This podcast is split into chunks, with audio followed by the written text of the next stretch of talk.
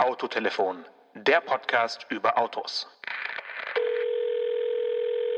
André Citroën, bonjour, Monsieur. Herzlichen Glückwunsch, Herr DS. Oh, merci, merci. Monsieur DS dreht sich gerade im Grabe um.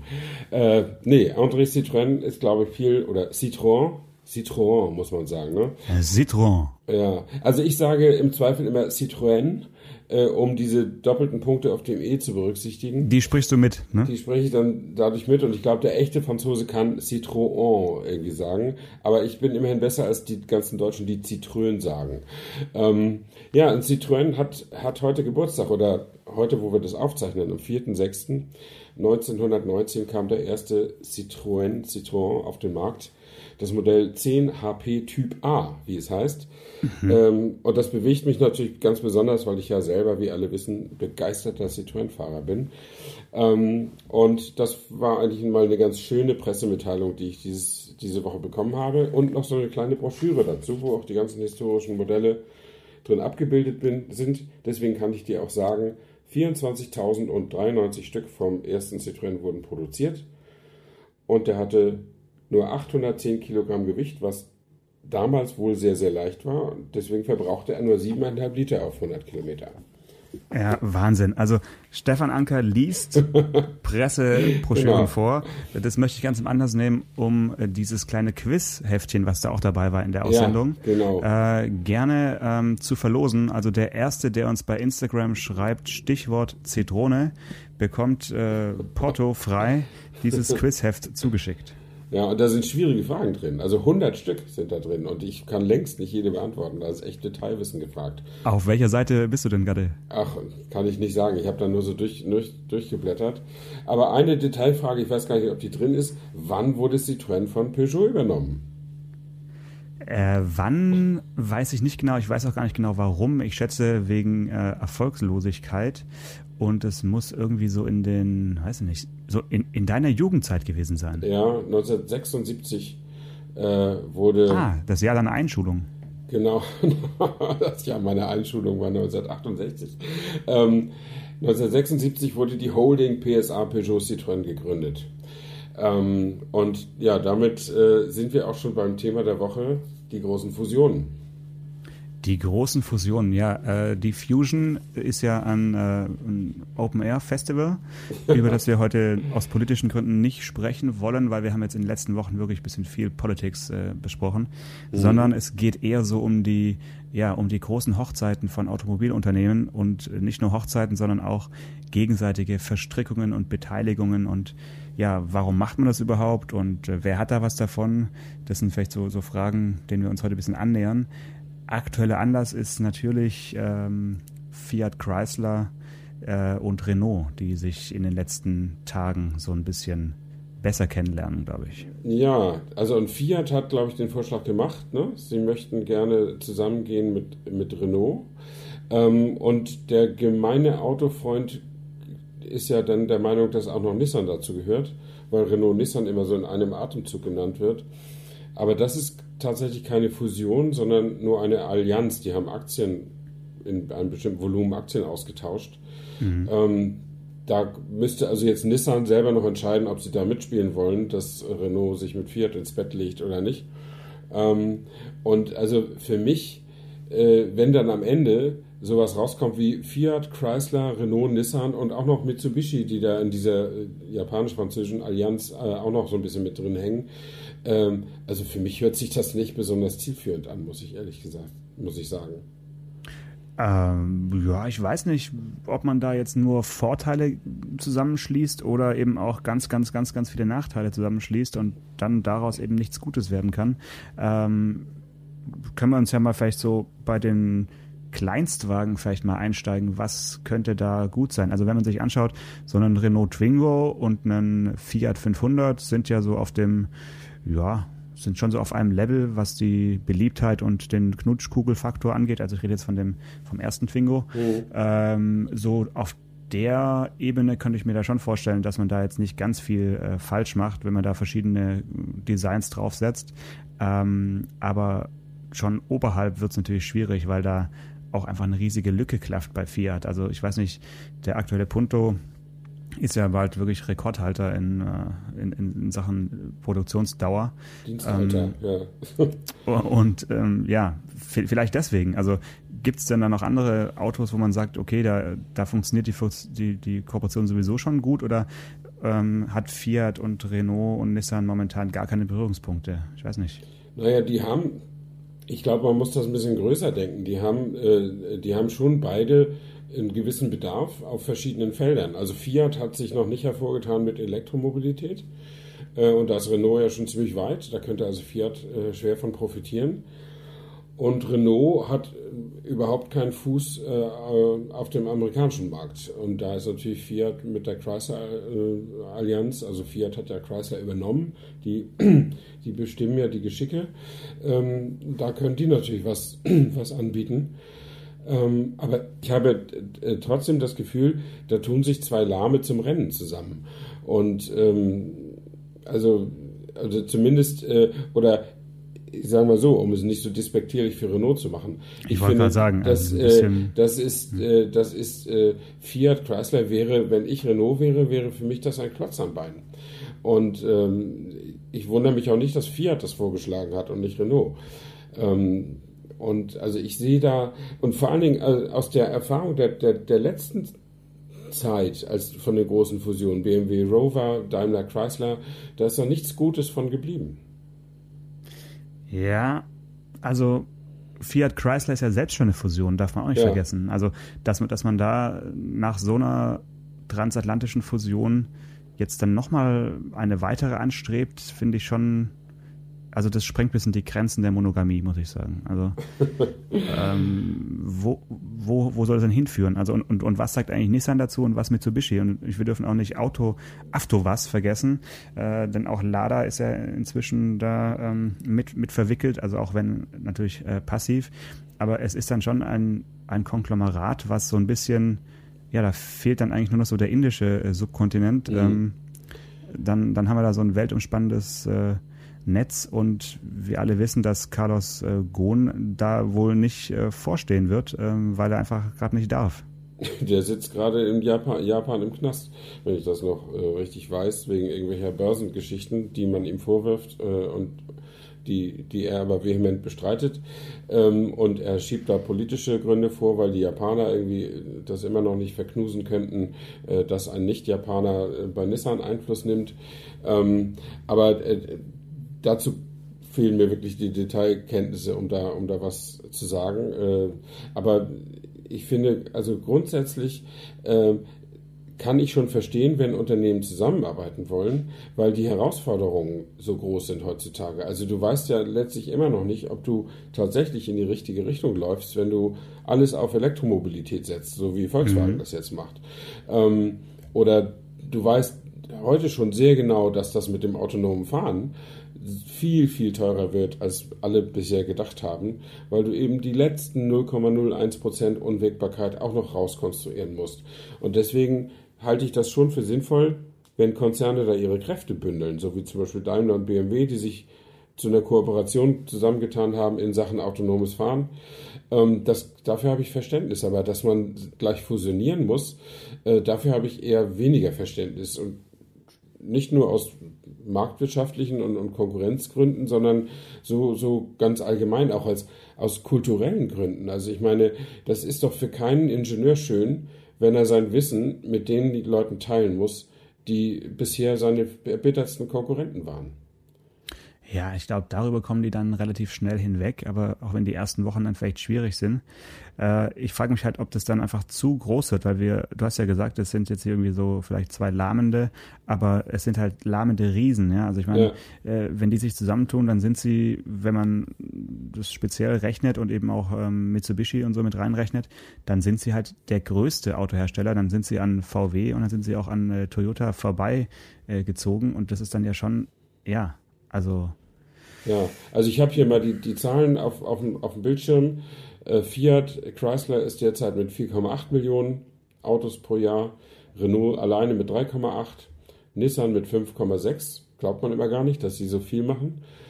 Und wenn man jetzt Fiat und Renault zusammentut, ist es 8,7 und damit wären die an Nummer 3 hinter VW und äh, Toyota.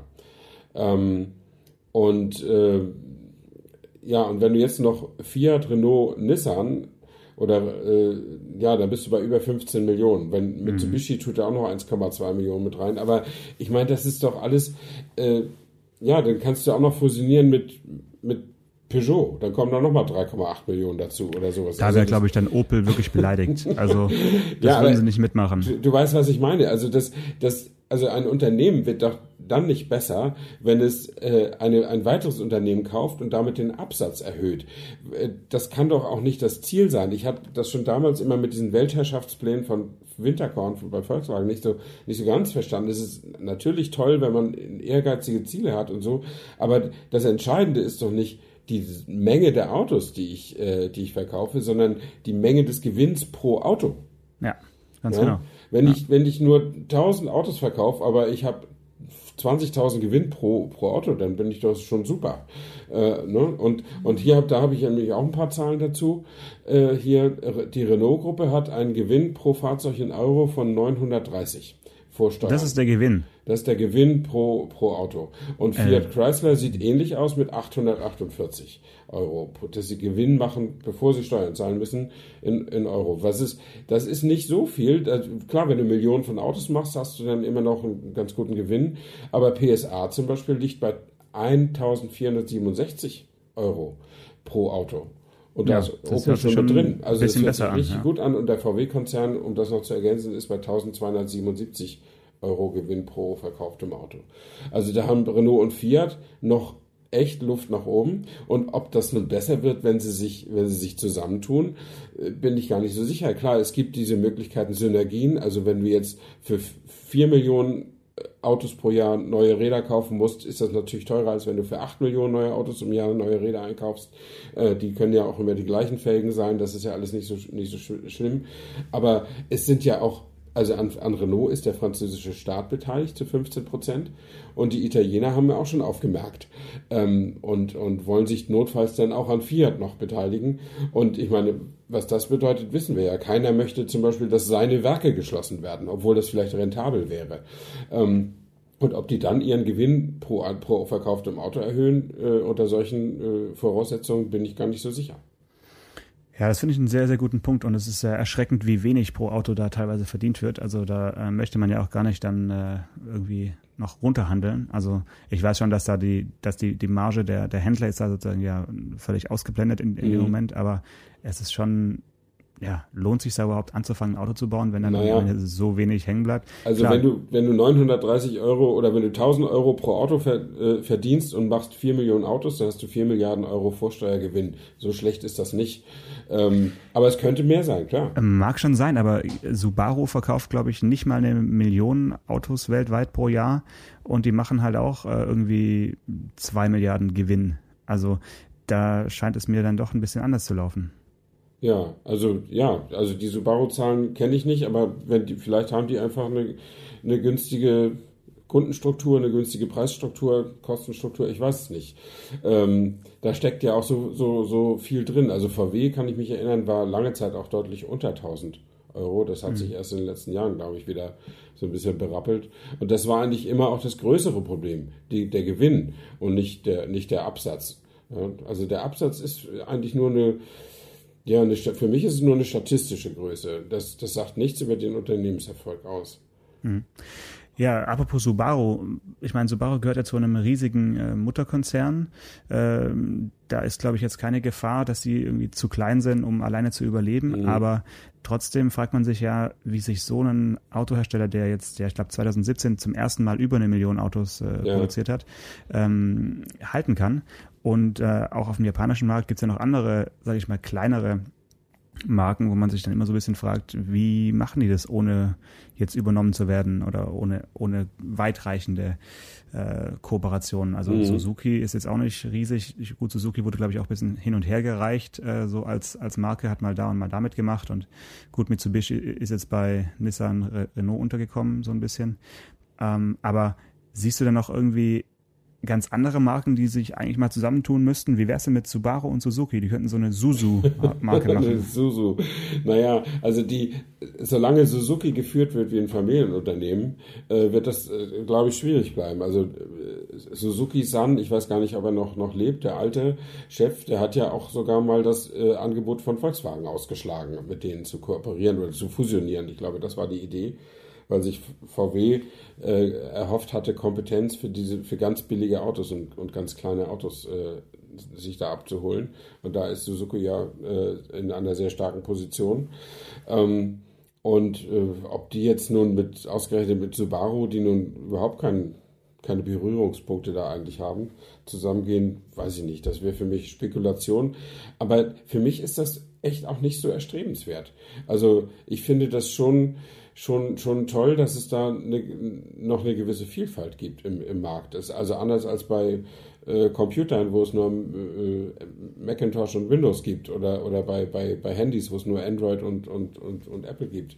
Also insofern äh, finde ich das jetzt gar nicht, gar nicht so schlecht, wenn, wenn äh, verschiedene äh, Ingenieur- und Fertigungsteams um die besten Autos ringen. Also da, da, dem kann ich einiges abgewinnen, muss ich sagen. Die Vielfalt ist eigentlich auch sehr erstaunlich, dass sie sich so lange gehalten hat. Natürlich könnte man jetzt sagen, das Automobil wurde vor mhm. äh, ja über 130 Jahren erfunden und äh, es sind wahrscheinlich mehr Unternehmen vom Markt verschwunden, die sich in der langen Zeit gegründet haben, als wir heute noch haben. Aber trotzdem, so Pi mal Daumen gibt es ja so ja 30 Automobilmarken auf dem deutschen Markt. Davon gehören natürlich einige zusammen oder gehören eben zu äh, ja. Konzernen, aber dennoch hat man tatsächlich die Wahl zwischen ja unabhängig voneinander operierenden äh, Wirtschaftseinheiten und das ist schon ein Luxus, der mich immer wieder erstaunt, dass es so langsam vorangeht. Also, dass man sagt, erst jetzt kommen sie auf die Idee, sich zusammenzutun. Mhm. Ähm, könnte natürlich auch eine Folge sein des äh, technologischen Wandels, dass man sagt, okay, es äh, geht momentan eben der Trend zur äh, Elektromobilität und ähm, ja, da, da macht es dann auch nichts mehr aus, wenn man sich zusammentut, weil die Elektromotoren und die und die Akkus, die bauen wir sowieso nicht selber, sondern die kaufen wir zu von äh, Zulieferern. Und ähm, dann müssen wir uns vielleicht sogar zusammentun, um irgendwie weiter zu bestehen. Oder meinst mhm. du, dass der technologische Wandel da jetzt keine große Rolle spielt? Doch, gerade. Das ist natürlich der, der, der Treiber für diese, für diese Sachen. Und äh, gerade bei den Elektromotoren ist es ja auch so, oder wird es in Zukunft so sein, dass die Autos sich einfach in ihren Fahreigenschaften längst nicht so stark unterscheiden werden wie heute bei den Verbrennungsmotoren. Äh, weil das Prinzip eben bei jedem Elektromotor gleich ist. Du hast das volle Drehmoment von Anfang an. Diese äh, beeindruckende Beschleunigungskraft haben sie alle äh, und unterscheiden tun sich dann durch Laufgeräusch, Laufruhe, ähm, Verbrauch natürlich äh, und, und diese, diese reinprogrammierten Strategien zur Rekuperation und so weiter und so fort. Ähm, aber das, du wirst nicht mehr das Gefühl haben, oh, das ist jetzt ein typischer Rein-Sechszylinder von BMW oder das ist aber mal ein knuffiger Pumpe-Düse-Diesel von, von VW oder sowas. Das, das wird es alles nicht mehr geben in der Elektromobilität. Insofern ist es in dem Bereich, dann wird es auch nicht mehr so empfindlich sein, äh, ob ich jetzt mit Konkurrent X oder Y äh, die Motorenplattform teile und äh, über größere Stückzahlen Einkaufsvorteile erreiche.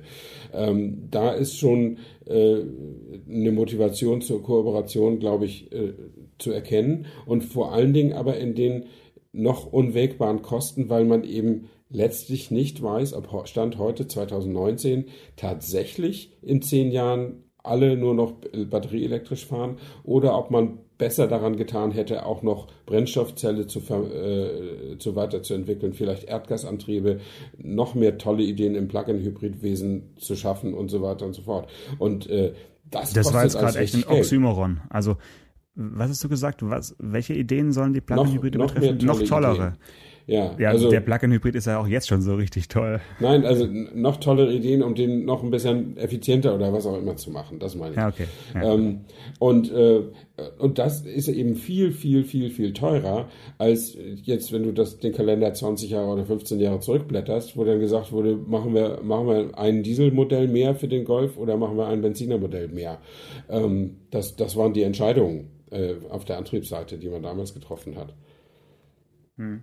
Also das, das trifft so ein bisschen den, den äh, Nagel auf den Kopf, weil heute hat die Stuttgarter Zeitung gemeldet, dass in äh, Untertürkheim jetzt also äh, ja 700 Menschen vor die Tür gesetzt werden im, mhm. im Motorenwerk bei Mercedes.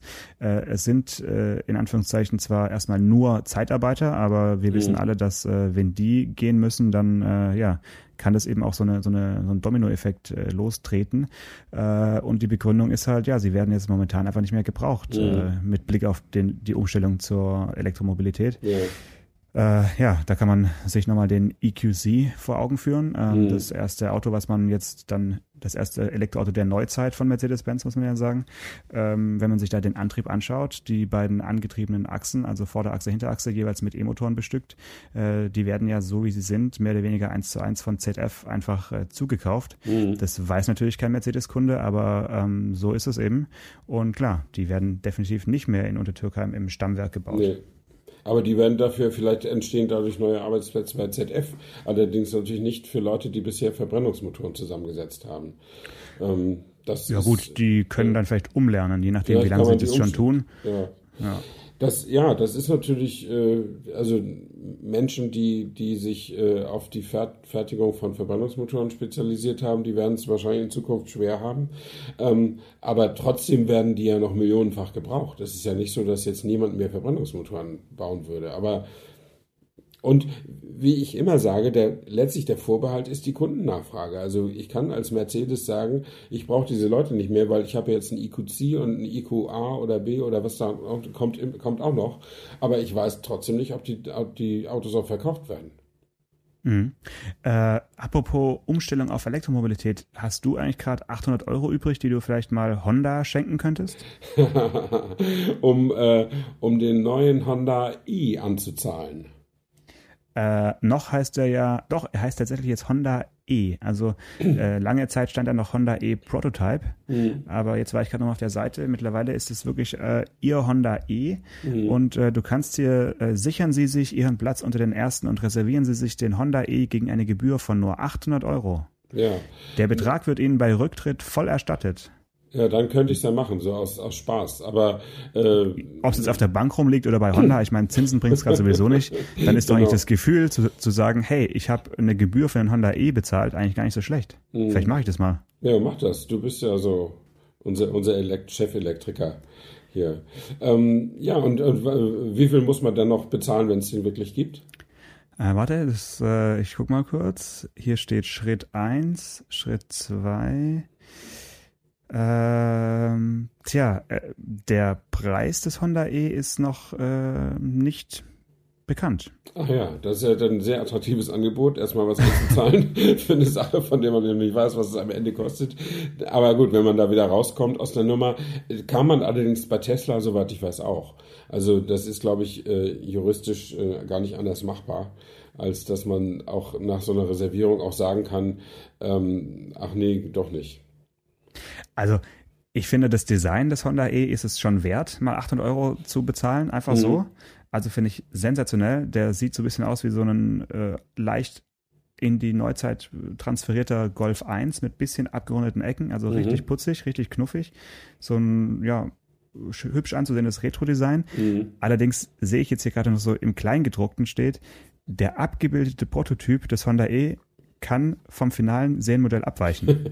Die Farben dienen zur Veranschaulichung. Die Auswahl ist nicht endgültig. Also ich glaube, die 800 Euro sind echt äh, äh, auf der Bank vielleicht doch besser aufgehoben, wenn die, wenn die so ein Bohai da machen und noch weder einen Preis nennen noch äh, die Form schon endgültig haben, dann sollten sie vielleicht noch ein bisschen abwarten, bis sie das Geld einsammeln. Aber also ich glaube, ich mache es trotzdem, weil hier steht, ich erhalte dann als einer der ersten den Newsletter über aktuelle Neuigkeiten. Also das ist doch schon, allein das ist doch schon echt ja. toll. Also es ist doch wert. Ja, also ich las, was ich zum Thema Honda noch beitragen kann, ich las in, in irgendeiner der Nachrichtengeschichten, die halt über die Fiat-Renault-Fusion berichteten, dass Honda auch so ein Kandidat wäre, der sich Gedanken machen müsse, weil Honda ist eben auch nicht so wirklich groß. Ähm, ich habe das jetzt nicht genau im Kopf, aber die werden weniger als zwei Millionen Autos machen im Jahr, oder? Weißt du das? Äh, ähm, der US-Markt ist, glaube ich, ziemlich auch, riesig. Genau, deswegen kann ich das gar nicht einschätzen. Mhm. Genau, die haben ja diese Luxusmarke Acura. Nee, dann will ich mich damit Zahlen gar nicht so, äh, so aus dem Fenster lehnen, wenn ich es nicht wirklich weiß. Ähm, aber äh, ja, aber ich, wie gesagt, Honda ist eine, eine, eigentlich eine toll positionierte Marke. Die haben auf dem deutschen Markt sind, haben sie es ein bisschen schwer. Ich glaube, sie haben nur noch drei Autos äh, am, am ja. Start. Aber ich verstehe eigentlich gar nicht so richtig. Ich fand immer, die waren so ein bisschen unter Wert geschlagen. Also sowas wie ein Honda Accord habe ich immer total super gefunden. Ähm, diesen großen, äh, diese Limousine, die es auch als Coupé und als Kombi gab, also fand ich immer irgendwie total gut, das Auto. Aber irgendwie scheint die Zeit über sie so ein bisschen hinweggegangen zu sein. Andererseits äh, sind sie ja auch in einer Formel 1 jetzt ein bisschen größer aufgetaucht, weil sie jetzt Red Bull mit Motoren ausstatten. Ähm, und äh, das finde ich irgendwie cool. Und äh, das ist für mich ist Honda immer noch so eine, so eine, so eine super Motorenspezialistenfirma. Äh, auch weil die irgendwie, ich glaube, ich glaube, sie sind immer noch Weltmarktführer in Rasenmähern oder so. Ähm, in Aufsitzrasenmähern. Nee, in, in, ich glaube eher in Rasenmähermotoren als in tatsächlichen Rasenmähern. Nee, aber ich weiß es gar nicht. Aber auch das weiß ich nicht genau. Aber auf jeden Fall ist Honda eine, eine coole Marke. Und ich, warum soll jetzt das irgendwo mal Honda Fiat heißen oder Honda Ford oder sowas. Von Ford sagt man auch, sie müssten sich einen Fusionspartner suchen. Ford ist einer der größten Konzerne der Welt. Äh, warum müssen die unbedingt, warum brauchen die unbedingt einen Partner? Die sind doch also ich fand, Ford ist zum Beispiel durch diese amerikanische Autokrise, die GM nicht ohne Staatsknete durchstanden hat und Chrysler äh, langfristig äh, verloren wurde an Fiat, äh, ist Ford da super durchgekommen und hat sich ganz, ganz ordentlich wieder, ganz ordentlich wieder berappelt, gerade auf dem Heimatmarkt. Und jetzt machen ja. sie eine, eine Pickup-Kooperation mit Volkswagen, was ich total crazy finde, weil äh, Ford hat von Volkswagen nichts zu lernen, was, was Pickups angeht, oder? Wahrscheinlich relativ wenig. Also du hast, es, hast jetzt gerade relativ blumig über Ford gesprochen. Ich denke, die haben schon auch extreme Probleme. Also wenn man sich anschaut, Ford Deutschland geht's äh, nicht so gut, obwohl sie äh, nicht so unerfolgreich sind jetzt hierzulande, aber die haben mit ihren, mit ihren, ja, mit, mit ihrer Mutter in den USA, glaube ich, gerade echte Probleme, auch mhm. was diverse Werke angeht, äh, ja. äh, im Saarland und so und auch in Köln, was da so passiert. Ich glaube, das ist alles nicht so rosig, äh, weil die auch nicht so genau wissen, wie es jetzt weitergeht. Also ich denke, Ford äh, fehlt so ein bisschen der, ja, der Switch in, äh, zu den alternativen Antrieben der Zukunft. Äh, da haben die es genauso verschlafen wie die anderen auch. Und ähm, oder fällt dir jetzt ein elektrischer Ford ein, wo du sagst, wow, die sind aber weit vorne. Also die haben äh, halt mit ihrem wirklich. mit ihrem Pickup Truck wahrscheinlich in den USA einfach sind die einfach durchgedieselt äh, mhm. durch die Krise und äh, mal schauen, wie lange noch. Also so als Musterbeispiel der Autoindustrie würde ich Ford jetzt nicht sehen, aber du hast schon recht. Sie sind auf jeden Fall eigenständiger geblieben als die anderen, ja. Ja, ja, also äh, wie gesagt, also ich hoffe, das ist rübergekommen. Ich bin nicht so ein großer Freund von diesen ganzen Fusionen. Also wenn das äh, und vor allen Dingen halte ich es für echt problematisch, wenn, wenn zwei, die sich für gleich gut halten, fusionieren. Ich glaube, wenn, muss das schon, schon erkennbar sein, wer der Koch und wer der Kellner ist. Also wenn, wie damals VW Skoda übernommen hat oder Seat übernommen hat oder jetzt eben PSA übernimmt Opel, äh, da ist es, glaube ich, leichter als äh, wie zum Beispiel damals bei der Hochzeit im Himmel hier Daimler und Chrysler. Ähm, das war ja, das durfte man ja irgendwie nicht Übernahme nennen, schon mal gar nicht in den USA. Ähm, mhm. und, und irgendwie haben beide immer gedacht, sie tragen da das Gleiche bei. Und äh, ich glaube, das ist auch einer der Gründe, warum das am Ende dann doch gescheitert ist. Naja, wenn man sich überlegt, was aus dieser Daimler-Chrysler-Zeit für Produkte entstanden sind, wo man sagt, da hat es sich ja mal richtig gelohnt, da fällt mir jetzt auch nicht so richtig viel ein. Also, was haben wir gesagt? Irgendwie Chrysler, es, es Crossfire gab, vielleicht. Ja, es gab diesen Chrysler Crossfire, so ein Coupé auf Mercedes SLK-Basis. Und es gab den Chrysler 300C, eine Limousine auf E-Klassen-Basis. Und als Kombi vor allem. Und das als ist Kombi, eigentlich ja. so ein Stefan Anker ja. Äh, Gedenkkombi, oder? Hast du so das einen mal? Das ist ein, ist, ist ein richtig cooler, geiler Kombi, der aber ein echtes Verbrauchsproblem hatte. Also als Benziner war der ohne entsprechendes Schweizer Nummernkonto überhaupt nicht zu, zu betreiben. Und als Diesel ging das so gerade. Ich glaube, wegen seines Gewichts und wegen seiner äh, sehr selbstbewussten Aerodynamik war der eben nicht so verbrauchsgünstig, wie man jetzt eine E-Klasse gefahren wäre.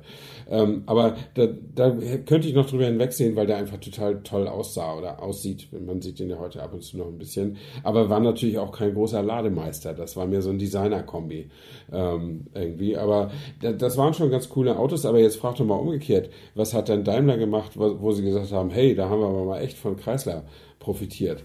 Also da fällt mir nicht viel ein oder eigentlich gar nichts. Ah, jetzt äh, gute Frage. hm, man hätte ja erwarten können, dass sie so in der Zeit vielleicht die G-Klasse neu machen, irgendwie mit einem Wrangler zusammenbringen und so einen Mix bauen. Haben sie aber nicht getan. Nee, ja. Hätte ganz gut, hätte ganz gut gepasst, aber haben sie nicht. Nee, da haben sie auf ihren Magna Steyr äh, Graz äh, Eisenschmiede haben sie irgendwie noch vertraut. Mhm. Tja, was war denn da? Wahrscheinlich gibt es irgendwas, wo wir sagen, ach ja, aber jetzt Also- so ganz spontan. Also jedenfalls kein ganzes Modell, was irgendwie abgeleitet worden wäre von irgendeinem bestehenden Chrysler-Modell.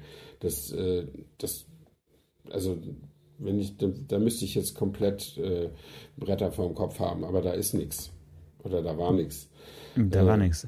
Vielleicht müssen wir in den Nutzfahrzeugsparte nochmal gucken, so Freightliner oder diese, diese American äh, Sch- School Buses oder sowas ja, Ja, aber aus der hat, Zeit. hat Chrysler denn Nutzfahrzeuge im Programm? Ähm, naja, ich denke, dass die Freight, Freightliner und äh, die, diese, diese Busse und so äh, haben schon dazu gehört, ne? Also, ja, das ist aber eine. Daimler-Tochter seit ewigen Zeiten. Also Ja. schon vor der Chrysler-Übernahme äh, gehörte Okay. Freightliner zu Daimler. Also das, das hat, glaube ich, damit nichts zu tun. Also äh, mir fällt aus, aus dieser Zeit äh, ist mir am lustigsten in Erinnerung eine Karikatur, äh, wo die, die zeigt das Firmengebäude, die, die Firmenzentrale und zeigt einen Manager, der einen Handwerker anschreit. Und er schreit den Handwerker an, weil der Handwerker das neue Firmenlogo angeschraubt hat und da steht Chrymler Deisler. Ähm, äh, und er hat es einfach nicht besser gewusst und er hat auch keinen gefragt. Und äh, ich fand, das war, das war so ein bisschen symbolhaft für, für diese Fusion. Ähm, also Daimler wollte halt da, damit äh, mehr Füße auf dem amerikanischen Markt haben. Äh, ich glaube, das ist auch die als Idee nicht ganz falsch gewesen, aber ähm, die, die waren einfach kulturell einfach zu unterschiedlich. Und jetzt sind Fiat und Renault zwei europäische Firmen. Äh, da ist es vielleicht ein bisschen leichter, zwei südeuropäische auch. Ähm, aber trotzdem ist es einfach so, äh, also ich würde mich das nicht trauen, wenn ich Vorstandsvorsitzender eines so großen Unternehmens wäre, zu sagen, wir schließen uns mit einem anderen genauso großen Unternehmen zusammen und ihr gebt euch mal ein bisschen Mühe, ihr lernt äh, Italienisch, die anderen lernen Französisch oder zumindest bessert ihr euer Englisch auf und dann wird das schon klappen. Ähm, so einfach ist es nicht und äh, ich vermute, dass äh, das würde man sehen, wenn es zu dieser Fusion käme. Also ich werde auf jeden Fall versuchen, äh, darüber zu berichten, wenn es dazu kommt. Ähm, es soll sich ja nur noch um Tage oder Wochen handeln, Ja, bis es ja. dann äh, zu einem nächsten Angebot kommt. Äh, und die Frage ist, wo ist dann die Firmenzentrale? Ich glaube, Fiat Chrysler sitzt ja sowieso schon in Die sitzen Holland? an Amsterdam und die haben aber auch Amsterdam, schon genau. gesagt, der neue Konzern darf seinen Sitz gerne in Frankreich haben. Ach so, Mhm.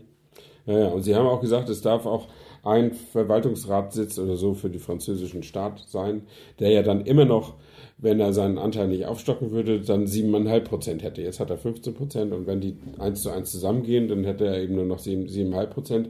Aber das ist eben auch eine Frage, wie be bewertet man die wirklich gleich groß? Die, äh, oder gleich stark, die, die Unternehmen. Darüber müssen sie sich ja auch noch einig werden.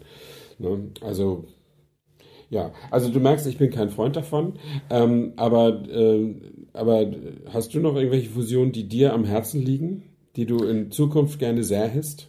Also für die sind, ist es eigentlich immer schon zu spät. Also ich hätte mir irgendwie gewünscht, dass äh, Saab mit Lancia zusammengeht. Hm. Ähm, das ist leider zu spät. Zwei kleine formen einen mittelgroßen, sozusagen. Ja. Ähm, ich glaube, momentan ist irgendwie alles, sind, sind alle ganz gut äh, sortiert, äh, könnte man sagen. Ja, Ähm, also ich, ich finde auch, und ich meine, es sind ja schon, die, die meisten Leute wissen ja das gar nicht, dass viele Autofirmen schon unter dem Dach von jemand anders sind. Äh, dass Volvo zu einem chinesischen Konzern gehört, zum, zum Beispiel. Das sind, ist ja vielen Leuten gar nicht so bewusst, die sich nicht täglich mit Autoberichterstattung oder überhaupt äh, mit solchen Themen auseinandersetzen. Also so viel zusammenschließen und so muss man aus meiner Sicht gar nicht mehr. Ja, aber wir können uns auf jeden Fall wieder zusammenschließen, spätestens Ja. nächste Woche. Genau. Äh, mal gucken, wo, wo, worüber wir da sprechen. Ich habe da schon so eine Idee, Mhm. aber mehr möchte ich jetzt noch gar nicht sagen. Alles klar, dann bin ich gespannt auf deine Idee und ich bin ganz froh, dass der Kühlschrank in dem Zimmer, in dem ich jetzt gerade sitze, die, wenigstens die letzten 20 Minuten nicht gelaufen ist. Für die ersten 10 Minuten Nebengeräusche muss ich mich hiermit entschuldigen. Ich hätte den Stecker ziehen sollen, aber da war ich so aufgeregt, mit dir zu sprechen. Das ja, außerdem ist äh, gedacht. dein Schönbuchradler jetzt äh, schön kühl. ja, genau. Alles klar, Janosch. Bis nächste Lass Woche. dir schmecken. Bis dann. Ciao. Ciao, ciao. Autotelefon, der Podcast über Autos. Mit Stefan Anker und Paul Janosch Ersing.